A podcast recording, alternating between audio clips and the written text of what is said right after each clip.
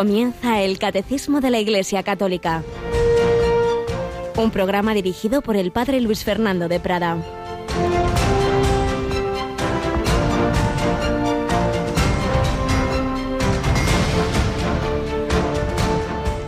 Conviértete y cree en el Evangelio.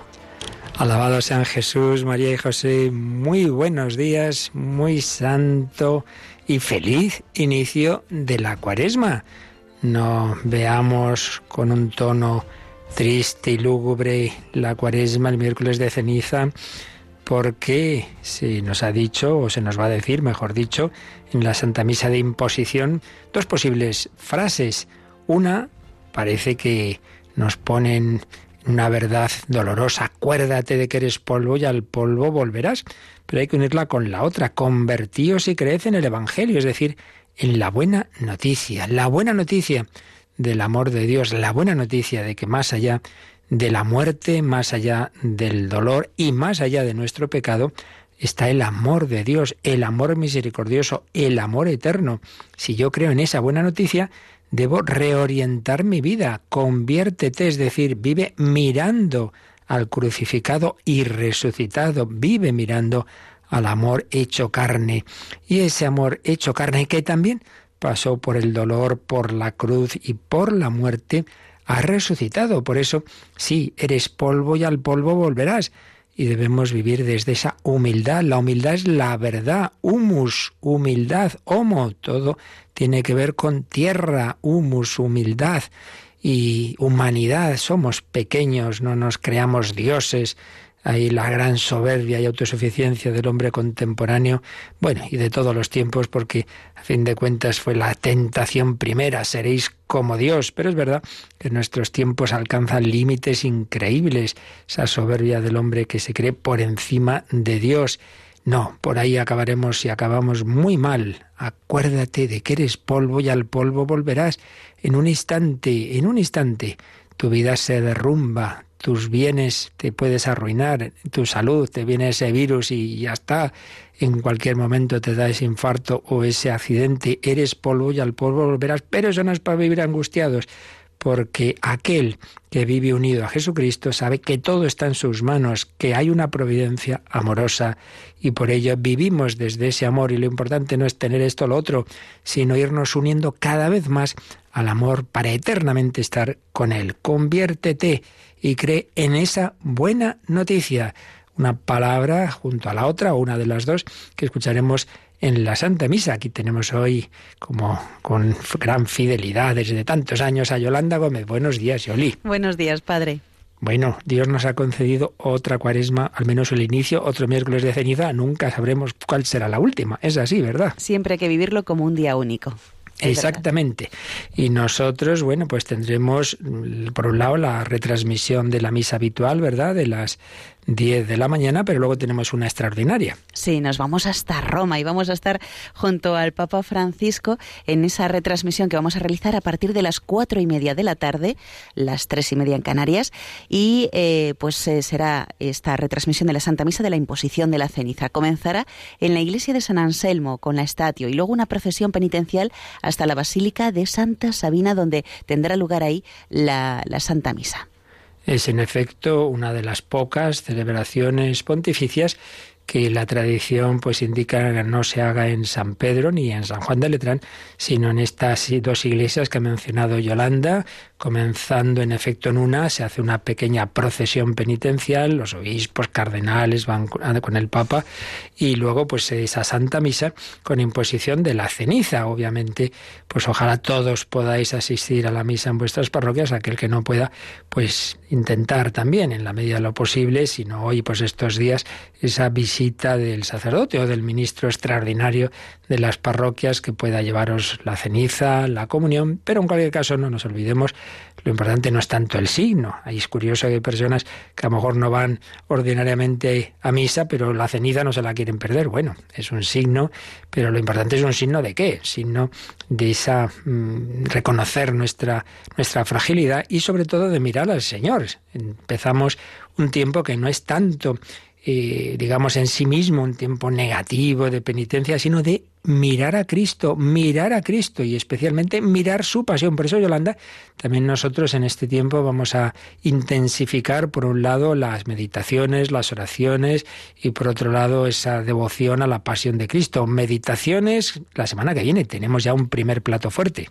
Tenemos, pues para comenzar bien la cuaresma, unas charlas cuaresmales que vamos a ofrecer a todos nuestros oyentes eh, desde el lunes hasta el sábado a las diez y media de la mañana. En lugar del Dios de cada día, nos estará acompañando el padre José Antonio Medina, que le hemos escuchado además ahora hace un momentito en Una luz en tu vida, y pues le podemos escuchar esas meditaciones y esa manera de prepararnos todos para el comienzo de Cuaresma desde el día 2 hasta el 7 de marzo, de lunes a sábado.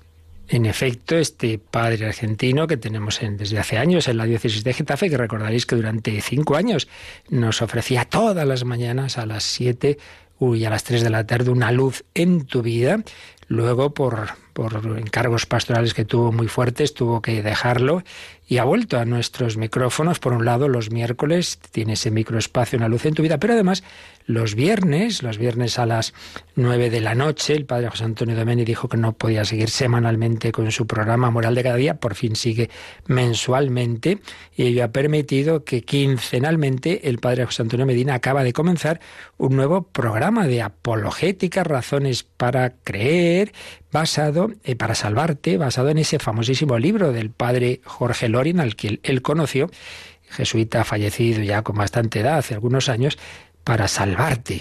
Los viernes quincenalmente a las nueve nos habla el padre José Antonio Medina. Pues bien, es él el que este año, la semana que viene, como nos acaba de decir Yolanda, va a tener esas charlas cuaresmales de diez y media a once. Luego la última semana de cuaresma tendremos varias tandas de ejercicios y en la Semana Santa los ejercicios intensivos. Ya lo iremos diciendo. Pero lo que sí que vamos también a recordar, Yolanda, es que todos los viernes vamos a hacer el, el Via Crucis, ¿verdad? Sí, los viernes a partir de las seis de la tarde. Eh, salvo el último viernes, que será a las tres. Pero bueno, eso ya lo iremos anunciando poco a poco. Eso es.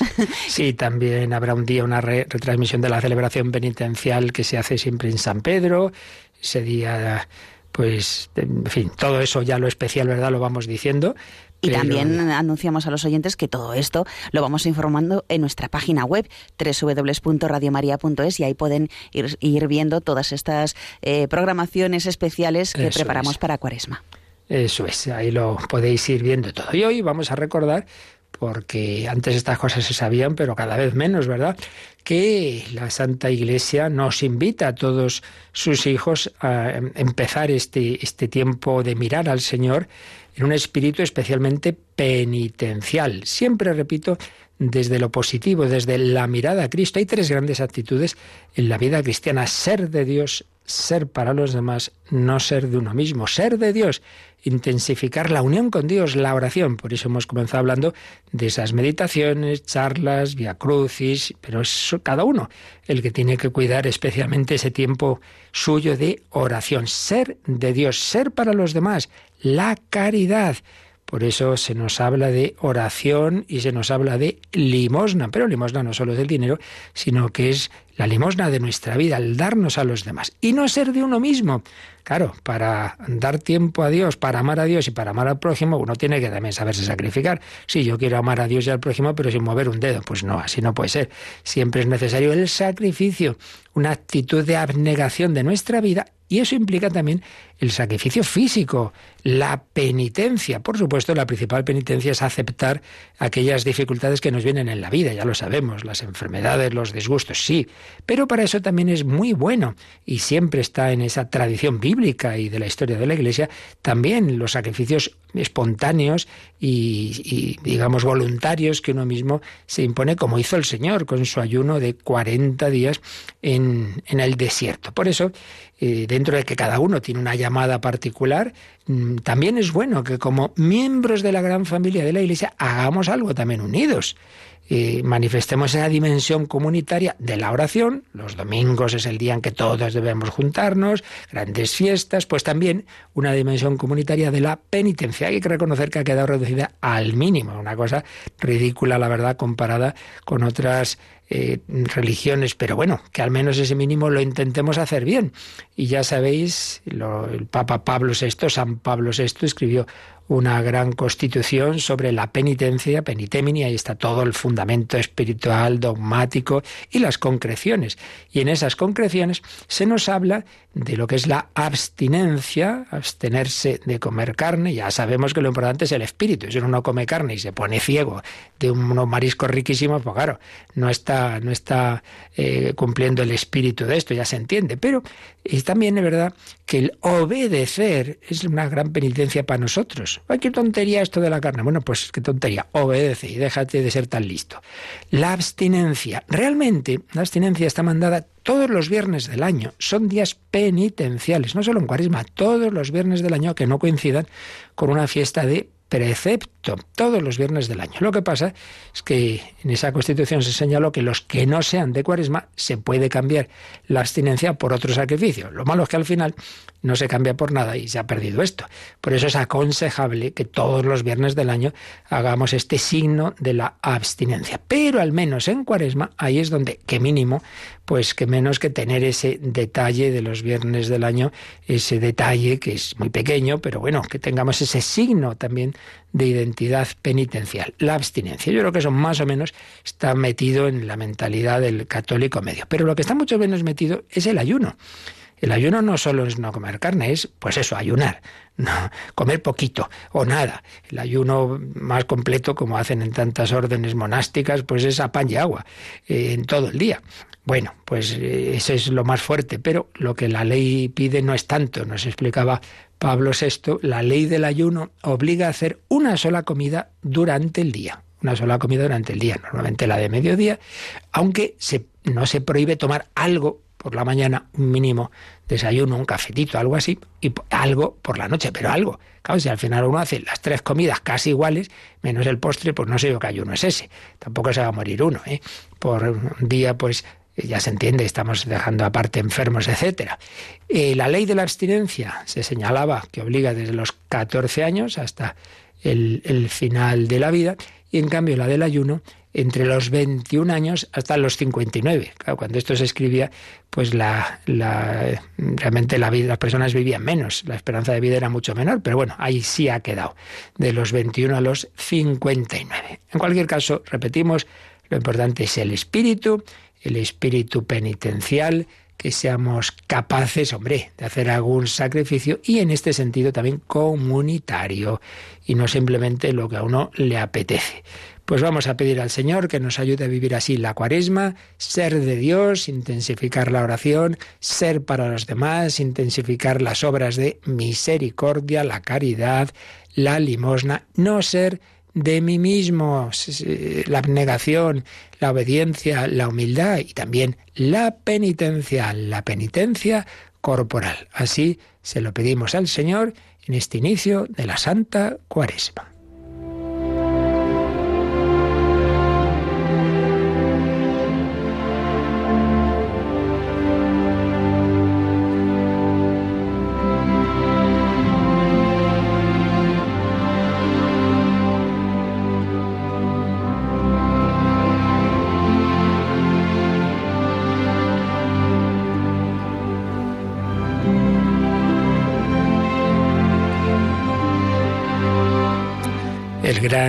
Psiquiatra y humanista que fue el doctor Juan Antonio Vallejo Nájera, que nacía en 1926 en Oviedo, de repente, inesperadamente, le dieron lo que él llamaba el diagnóstico en Fausto. Tenía un cáncer de páncreas, pues siendo muy joven, 62 años si no me equivoco, y en poco tiempo moría. Y tuvo una intervención en la televisión, sabía ya que se moría, él solía participar en algún programa, habló de la muerte como la puerta de la esperanza. Ese fue el título que se puso a un libro en el que su amigo José Luis Olaizola eh, iba recogiendo conversaciones póstumas que tuvo con Juan Antonio Vallejo Najera en esas últimas semanas de su vida. La puerta de la esperanza. En estos programas en que estamos hablando del más allá, en esta sección testimonial después de la entradilla, estamos recogiendo algunos testimonios de cristianos sobre su muerte, pues vamos a recoger también algo de lo recogido, de lo escrito en ese libro. Le decía Vallejo Nájera a José Luis Olaizola, yo siempre he tenido terror al momento de la muerte. Es un pensamiento que me ha atormentado. Religiosamente estaba un poco descuidado. Tenía una buena formación, pero con una práctica moderada. Y sin embargo, sin ningún mérito por mi parte, al oír el diagnóstico mortal, me vino instantáneamente una gran serenidad y pensé, Dios mío, muchas gracias. Me has mantenido hasta los 63 años con una vida sumamente agradable. No me queda nada importante por resolver en la vida. Y has hecho el favor de avisarme. El que avisen a un cristiano de la proximidad de la muerte es el mayor favor que le pueden hacer.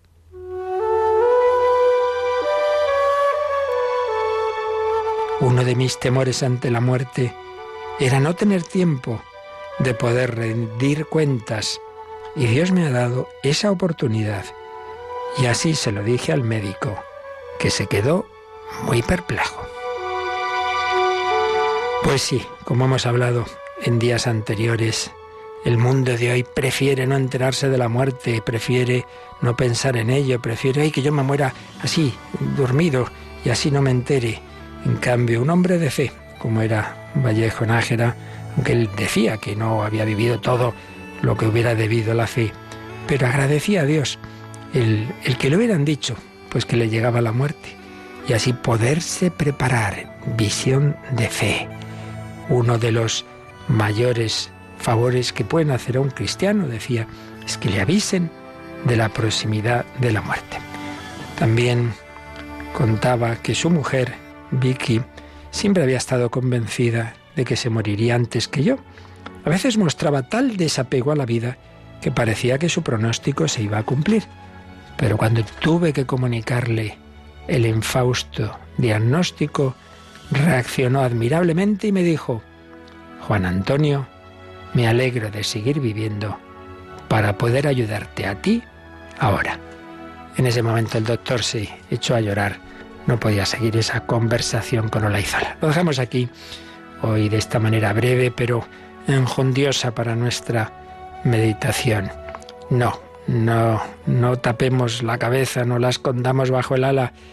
Pidamos al Señor que lo único seguro de nuestra vida, que es la muerte, sepamos vivirlo con, con serenidad, pero con lucidez, que nos preparemos, que agradezcamos esa llamada que Dios nos hace y, podemos pedir, como se ha hecho en las letanías tradicionalmente de la buena muerte, Señor, líbrame de una muerte imprevista, al revés de lo que nuestro mundo quiere que yo sepa prepararme. Recuerda que eres polvo y en polvo te convertirás.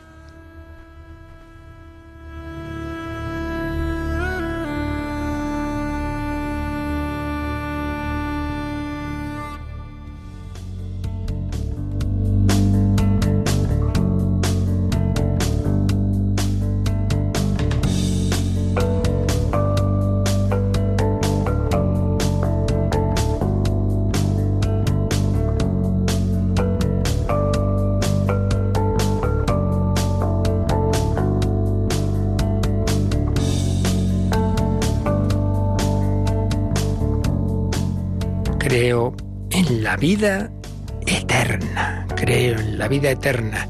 Recordemos que habíamos explicado el artículo undécimo del credo, creo en la resurrección de la carne, y que habíamos comenzado ya la explicación del duodécimo, creo en la vida eterna. Hicimos una introducción general al hilo del número 1020 que nos habla precisamente de la muerte del cristiano, de cómo el cristiano debe unir su vida y su muerte a la vida y muerte de nuestro Señor Jesucristo y así también eh, compartirá su gloria, su resurrección. Habíamos hablado de esos tres últimos sacramentos en ese momento de la muerte, eh, la última absolución, la santa unción y la, la última comunión que llamamos viático. Y nos quedábamos en esa oración tan bella, la recomendación del alma. Y después de ese número 1020 introductorio, pues nos vienen varios apartados sobre la vida eterna. En primer lugar, lo que llamamos el juicio particular, ese encuentro del alma, el momento de la muerte, su encuentro con Dios, ese encuentro con Dios que ilumina su situación, que ilumina cuál ha sido al final la respuesta de su vida a la llamada que Dios nos hace a estar eternamente con Él. De ese encuentro con Él y de esa respuesta que el hombre ha tenido en su vida y en ese momento final, pueden concluirse tres situaciones. La primera, la que Dios quisiera para todos, pero hace falta que el hombre lo acepte, el cielo. Si uno muere suficientemente unido a Dios y purificado de sus pecados, pues entra directamente a esa contemplación que llamamos el cielo. Si uno eh, no está suficientemente purificado, pero sí que al menos al final ha aceptado esa llamada del amor de Dios, está la situación de purificación o purgatorio. Y si uno ha rechazado hasta el final esa invitación de Dios, el infierno. Pues son los tres apartados que vendrán después de hablarnos del juicio particular. Cielo, purgatorio, infierno. Y luego otro apartado sobre el juicio final, algo ya habíamos hablado de ello cuando tratamos en la segunda parte del credo, de hablamos de que Jesucristo volverá para juzgar a vivos y muertos, y un último apartado que se titula La esperanza de los cielos nuevos y de la tierra nueva, la esperanza de los cielos nuevos y de la tierra nueva. Bien, pues estos son los apartados que tenemos en este artículo 12. El primero de ellos, como digo, el juicio particular.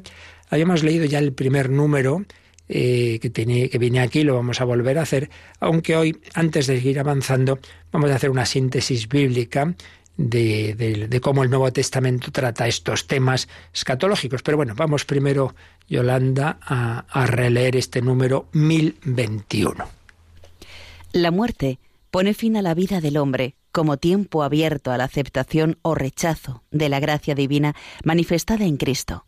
El Nuevo Testamento habla del juicio principalmente en la perspectiva del encuentro final con Cristo en su segunda venida pero también asegura reiteradamente la existencia de la retribución inmediata después de la muerte de cada uno como consecuencia de sus obras y de su fe. La parábola del pobre Lázaro y la palabra de Cristo en la cruz al buen ladrón, así como otros textos del Nuevo Testamento, hablan de un último destino del alma que puede ser diferente para unos y para otros. Bien, pues antes de, de comentar despacio cada cada frase, cada texto, cada cita también de este número.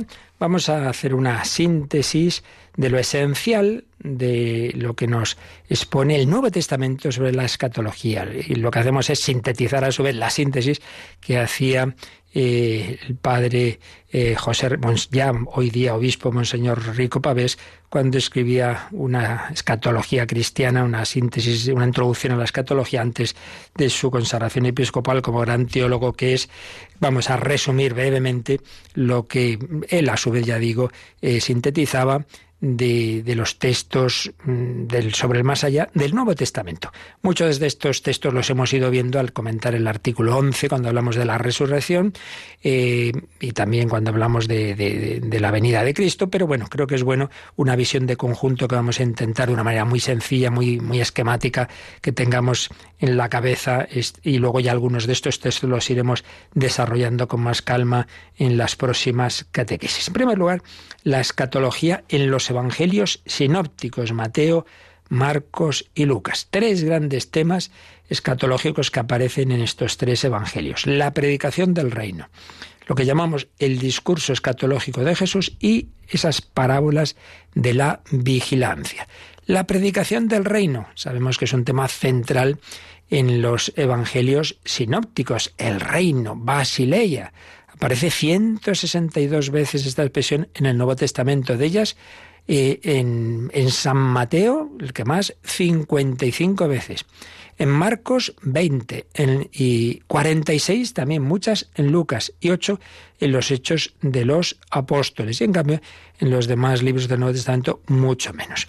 Marcos habla del reino de Dios, inicio de la era mesiánica. Las parábolas revelan los secretos del reino. Secretos que ya pueden ser conocidos porque nos hablan de una realidad presente, pero con perspectivas futuras. El reino de Dios ha llegado en Cristo Jesús. Mateo va a hablar del reino de los cielos en vez del reino de Dios. Como evangelio dirigido a los judíos, siempre procuraban evitar el nombre divino y por eso reino de los cielos. Insiste, subraya más la dimensión trascendente del reino. Pero este ha empezado ya en Cristo, que pide la conversión. Fundamental en estos evangelios sinópticos, en Mateo y Lucas sobre todo, las bienaventuranzas. Bienaventurados los pobres de espíritu, porque Dios es el reino de los cielos. Las bienaventuranzas nos dicen que los destinatarios del reino son los pobres, tristes, humildes, hambrientos, sedientos, misericordiosos, los de corazón limpio, los que construyen la paz, los perseguidos por hacer la voluntad de Dios. Y aquí se nos dice, fijaos, bienaventurados ya, es decir, el reino les pertenece, pero por otro lado con una mirada al futuro. Ellos heredarán la tierra, ellos serán consolados. Y aquí tenemos una clave muy importante. El reino empieza en la tierra, pero su consumación es en la escatología, es en el más allá.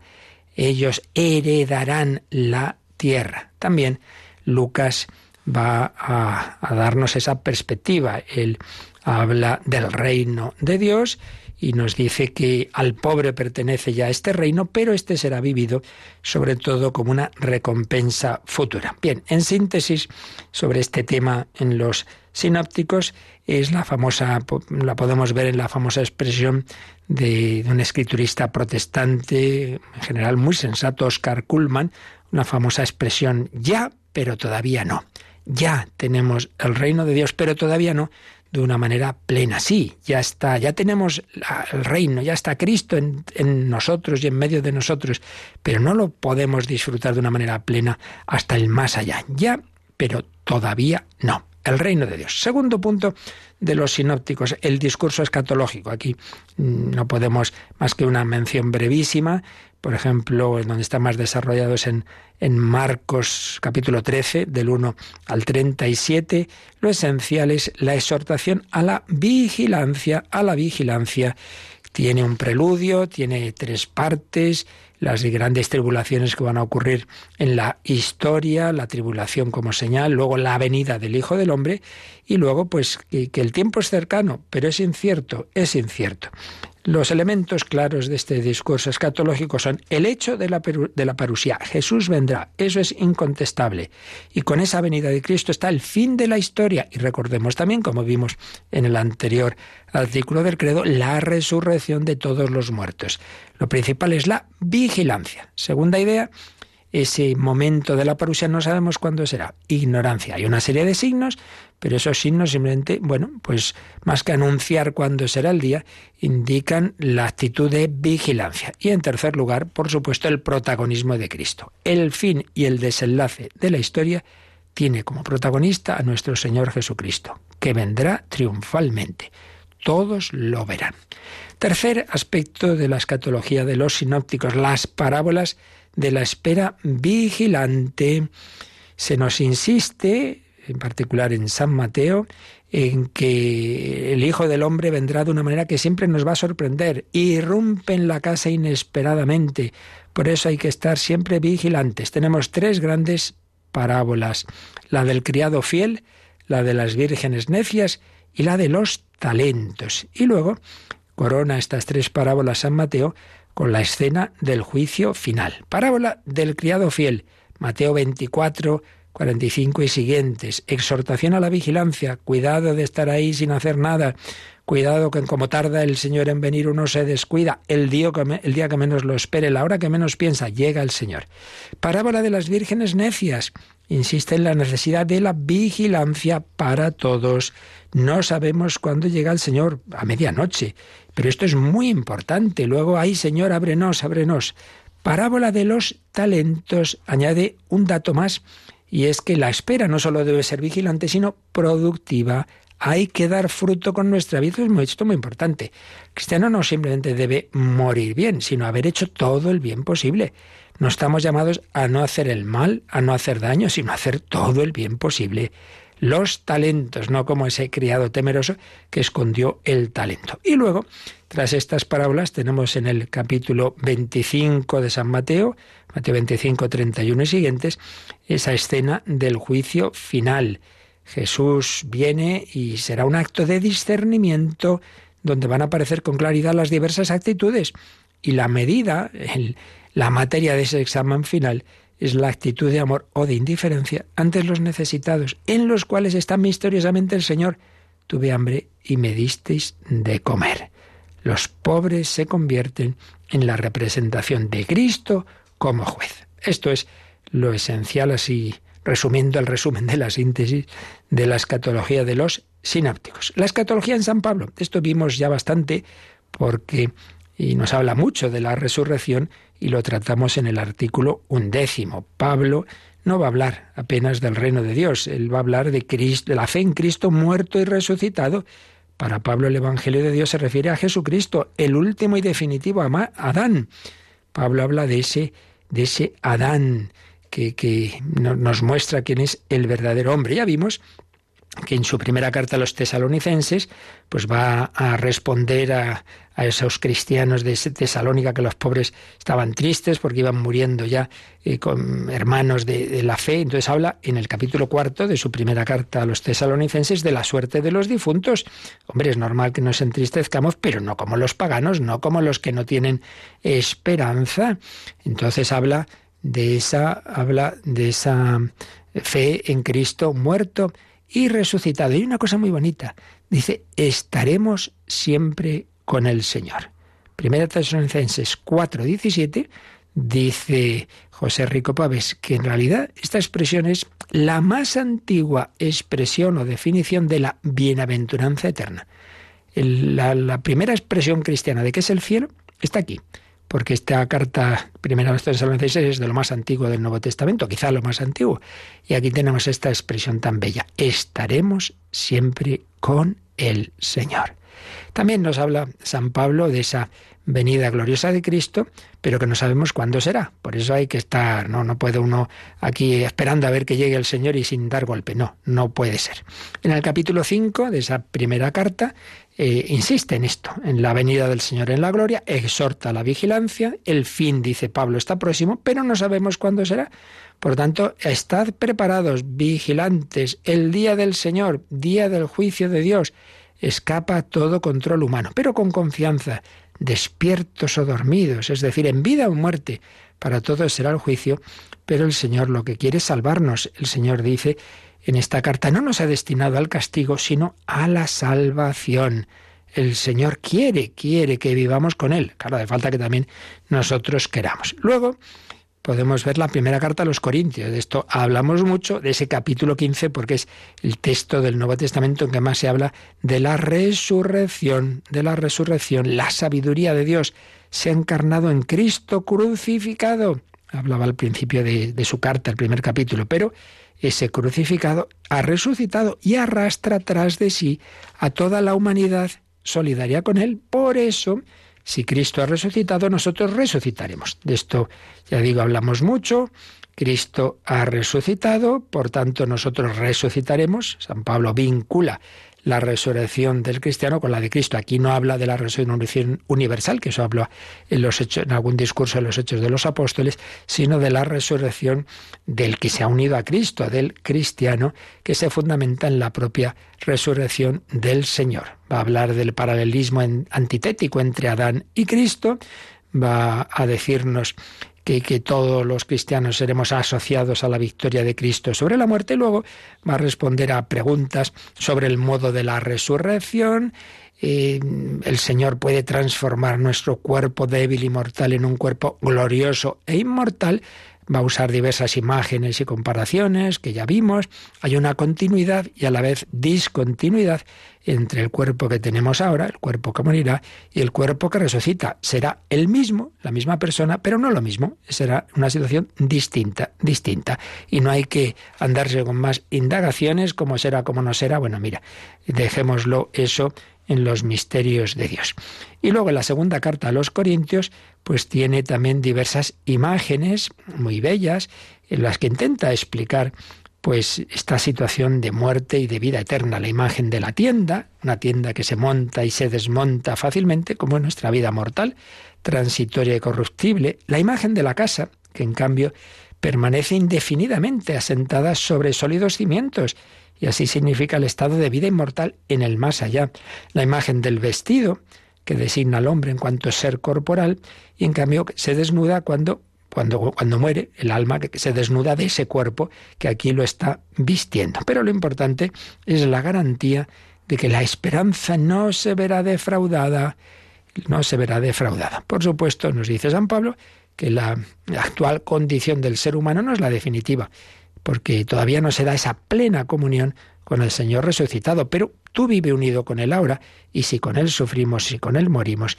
viviremos con Él. Bueno, vamos a parar un poquito y vamos a escuchar una bella versión de esta preciosa composición sagrada Pie Jesu, en este caso de Andrew Lloyd Webber, cantada por Jason Heino, Pie Jesu, Jesús, piadoso Jesús, danos esa fe, esa esperanza, ese amor, esa confianza en tu amor.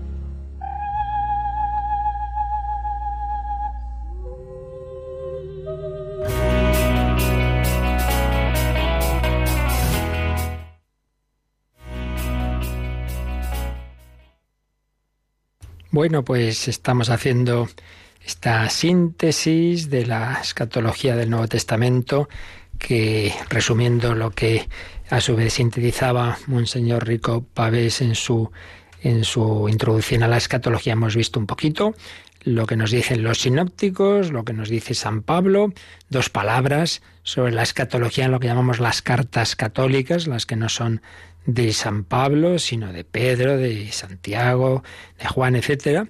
Y ahí lo esencial es que, bueno, los cristianos iban viendo que no llegaba la parusía tan pronto como quizá habían pensado, y estaba ese riesgo de, de, de desconfianza y de un cierto laxismo.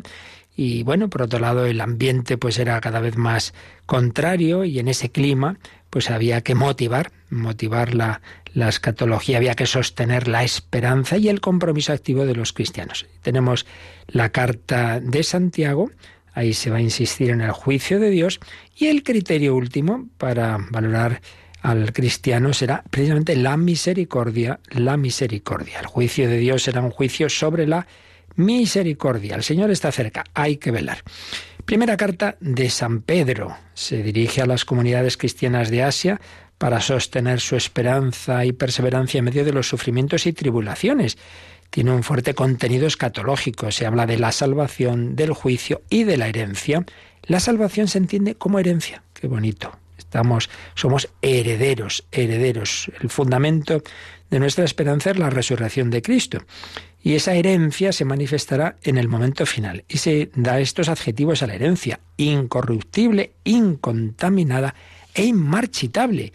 Nuestra herencia, en efecto, será así. Y llegamos a la escatología de San Juan, en su Evangelio sobre todo, también en sus cartas. Y aquí hay una, una orientación particular de San Juan que nos va a venir muy bien para luego lo que ya explicaremos en próximos días sobre, sobre el juicio particular. Y es que mm, para Juan, eh, por supuesto, en coherencia con todo lo demás, pero él va a acentuar mucho que ya aquí, que ya aquí de alguna manera se produce el juicio, porque ante Jesús, ese Jesús con el que él convivió, vio que, que ya ante él se, eh, es necesaria una decisión eh, irreemplazable. Aceptarle, creer en él o rechazar su persona y su mensaje significa ya ser juzgados. La presencia de Cristo anticipa el juicio final. Entonces, eso no niega, que él tiene muy claro también, como veremos enseguida, esa, esa dimensión del más allá. Pero esas realidades finales son vistas en una doble perspectiva.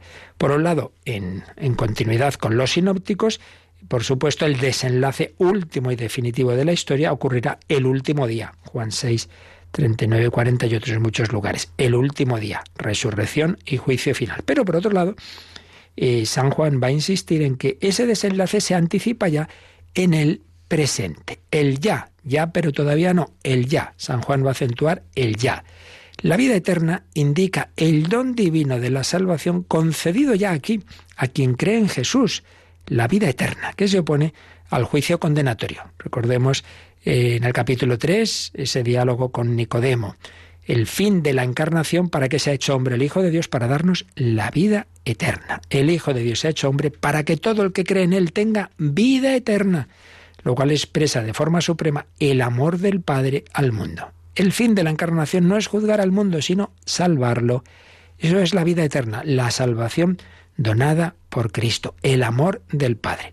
El capítulo 12 va a insistir en que el Hijo ha venido al mundo para salvarlo, pero el que no cree será juzgado por la palabra que ahora rechaza. Capítulo 17, la oración que llamamos sacerdotal. Hay una especie de definición de la vida eterna. Esta es la vida eterna, que te conozcan a ti, Padre, y al que tú has enviado, a Jesucristo. La vida eterna consiste en conocer al Padre y al Hijo. Ojo, Conocer en el sentido semítico y bíblico no es un conocimiento abstracto, es entrar en intimidad. Por tanto, ¿qué es la vida eterna?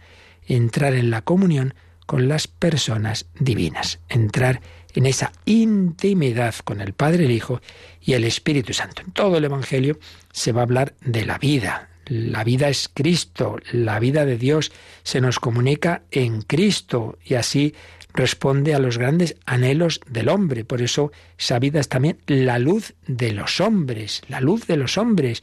No es algo mágico, es la vida divina que se nos ofrece, particularmente a través de los sacramentos, bautismo y Eucaristía. Nos unen a Cristo y así a Dios. Y esa vida divina hemos recibido se convierte, y esto lo dice en su primera carta sobre todo, primera carta de Juan capítulo 4, se convierte también en una obligación moral porque debe acrisolarse, debe acreditarse en la caridad fraterna.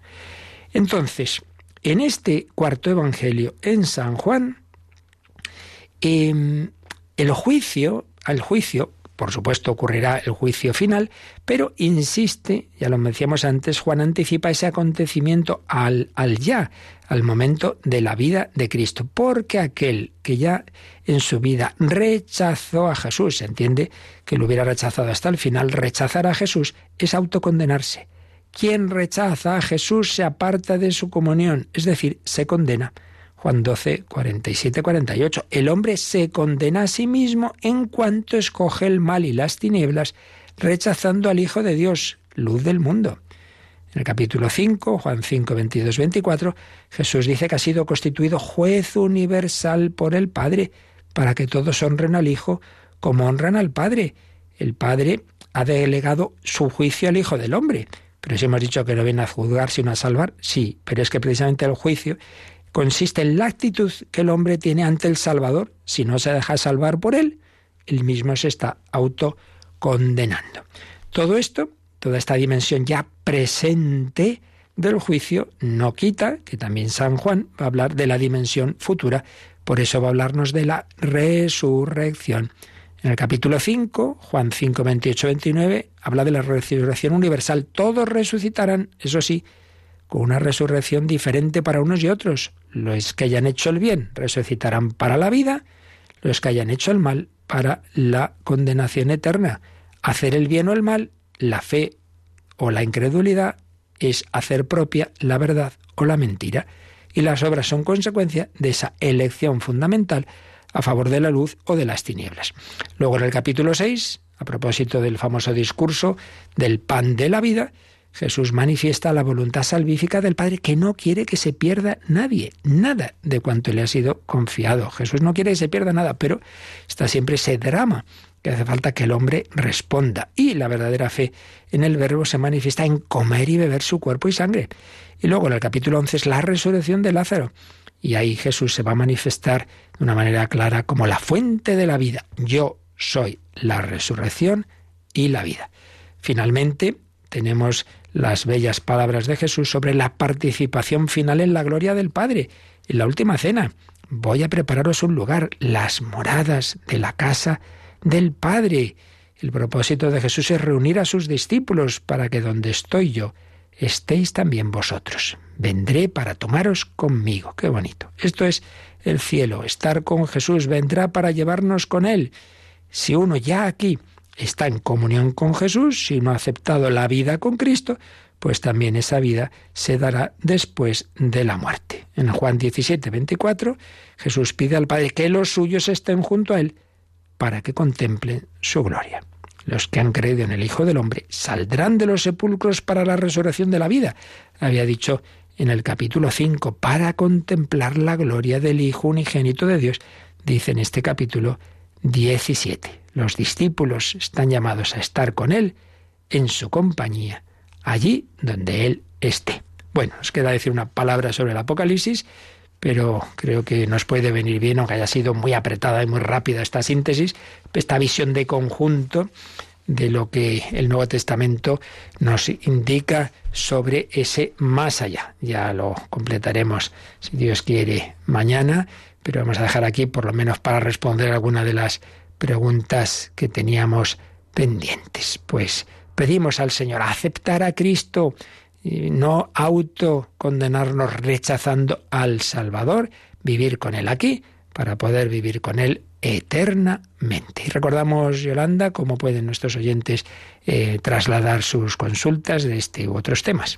Pues nos pueden llamar al teléfono de, de directo 91005-9419, 91005-9419. También nos pueden escribir por email catecismo arroba radiomaria.es, catecismo arroba radiomaria.es. O también nos pueden enviar un mensajito por WhatsApp al 668 594 383 668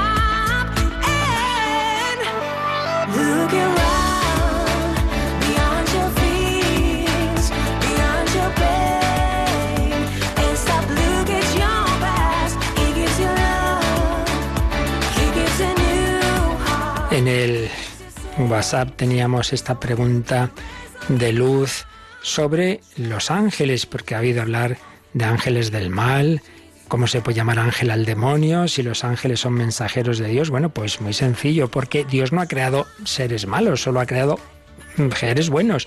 Ha creado los seres materiales, ha creado a los ángeles espíritus puros y ha creado al hombre. Lo que pasa es que los ángeles y, y los hombres somos libres entonces, dentro de los ángeles creados como tales espíritus buenos por Dios, pues también ellos tenían que aceptar o no en su libertad la llamada a la amistad con Dios aquellos que la rechazaron, aquellos que prefirieron vivir desde su autosuficiencia, desde su soberbia, pues son los que asimismo se convierten en ángeles malos y por tanto en demonios. Entonces simplemente es una cuestión de, nombres, pero mm, si quieres, pero es verdad que, que, no, Dios no ha creado demonios, no faltaría más, no va a crear seres malos. Dios solamente crea seres buenos, pero libres y con su libertad pueden, y así lo hicieron algunos, no sabemos qué porcentaje de esos ángeles, rechazar esa invitación de Dios y pues estar en su contra y querernos transmitir su rebelión. Por eso, por eso decimos que el demonio es un ángel caído. Bueno, luego hay otra pregunta. Nosotros los domingos hacemos culto, adoración, pero si la Biblia que la Biblia dice que será el día será el sábado, claro, el Antiguo Testamento. No hay que olvidar que todo el Antiguo Testamento va preparando el nuevo, va preparando el momento central de la historia, que es la encarnación. Entonces, muchos de los aspectos que, que el Señor fue señalando en esos siglos previos a la encarnación de Cristo, pues tienen esa función de preparación, pero luego todo hay que verlo desde, desde su culminación, que es en Cristo. Entonces, por ejemplo, el templo, el templo, maravilloso templo. Bueno, el templo va a ser Cristo. Destruid este templo y en tres días lo reedificaré. Ese templo de Jerusalén anticipaba el templo que iba a ser el cuerpo de Cristo. Esos panes de la proposición anticipaban lo que iba a ser la Eucaristía. Esa arca de la nueva alianza anticipaba lo que iba a ser la nueva alianza en la sangre de Cristo, esa nueva alianza de la encarnación del Hijo de Dios en el seno de María, arca de la nueva alianza. Pues también ese sábado, ese día de descanso y de culto anticipaba el verdadero día de, de descanso y de culto a Dios que iba a ser el domingo.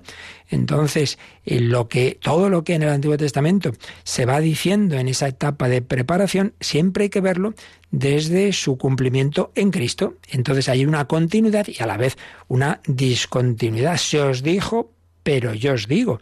Bueno, lo esencial, por supuesto, permanece, el decálogo, los diez mandamientos, pero la forma de vivirlo, por ejemplo, la Eucaristía, obviamente no existía hasta que Cristo se hace hombre. Entonces nos dice que lo esencial del culto a Dios va a ser la Eucaristía. Dado que el día del triunfo de Cristo es el domingo, bueno, pues enseguida la Iglesia se da cuenta de que la nueva creación y el culto que hay que dar ahora, en lo esencial ya no es el sábado, es el domingo.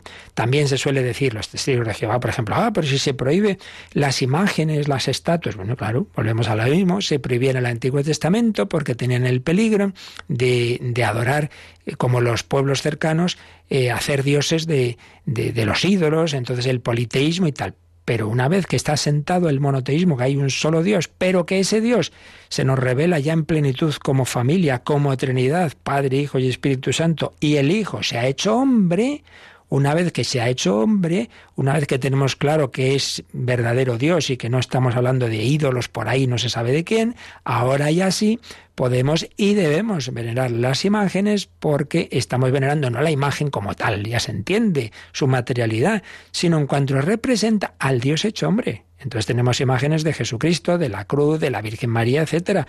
Claro, el Antiguo Testamento tenía un contexto y una situación todavía provisional, por tanto, no hay que extrañarse para nada de, esa evolución que se va produciendo porque, repito, todo va eh, orientado a preparar la encarnación. Ese es el momento definitivo. De, de, la venida del Hijo de Dios a la tierra y desde ahí pues todo lo anterior se debe interpretar.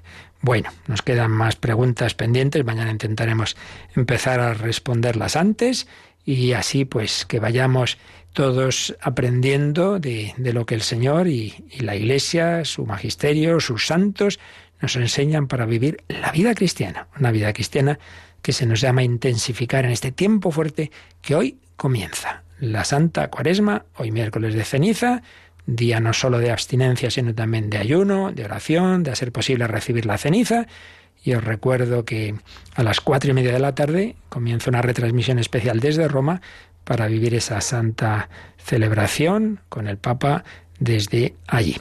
La bendición de Dios Todopoderoso, Padre, Hijo y Espíritu Santo, descienda sobre vosotros. Alabado sea Jesucristo.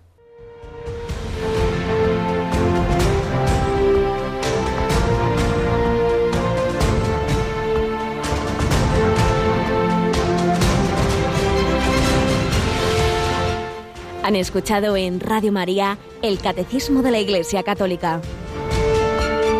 Un programa dirigido por el Padre Luis Fernando de Prada.